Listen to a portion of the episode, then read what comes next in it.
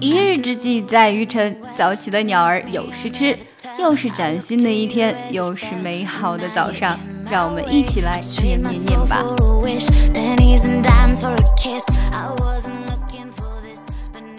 When your aerials are down and your spirit is covered with snows of cynicism and the ice of pessimism, then you've grown old, even at 20.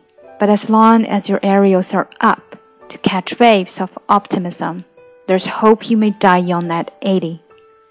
慢速的一遍。When your aerials are down and your spirit is covered with snows of cynicism and the eyes of pessimism, then you've grown old, even at 20. But as long as your aerials are up to catch waves of the optimism, there's hope you may die young at eighty。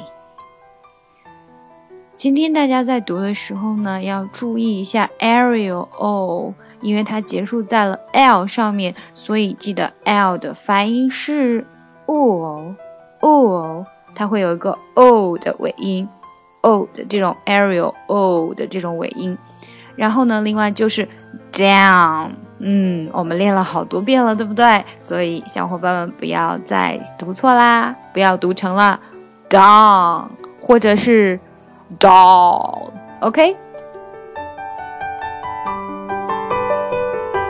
谢谢大家的收听。如果你想要看文本的话呢，可以来我们的公众号 ES English，输入晨读。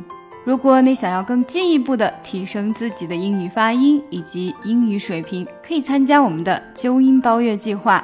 我们有特别的讲解版本发给纠音群的同学。另外，我也会每天在纠音群中为大家纠音，祝你们的发音与听力都更上一层楼。每天学点英语，每天跟扣姐一起念念，随心所欲，随时随地学英语就是这么简单。ES English，ES English，英语课堂，ES 英语课堂，ES English，ES 英语课堂，加入加入我们，Join us，Join us，加入我们吧。从今天开始，跟我们一起说好听的英语。You're listening to my voice. You're interesting about English. Say you want to learn English. You want to learn because English I see that they repeat very quickly what I taught them. And it is my conviction that they would easily become Christians, where they seem not to have an effect.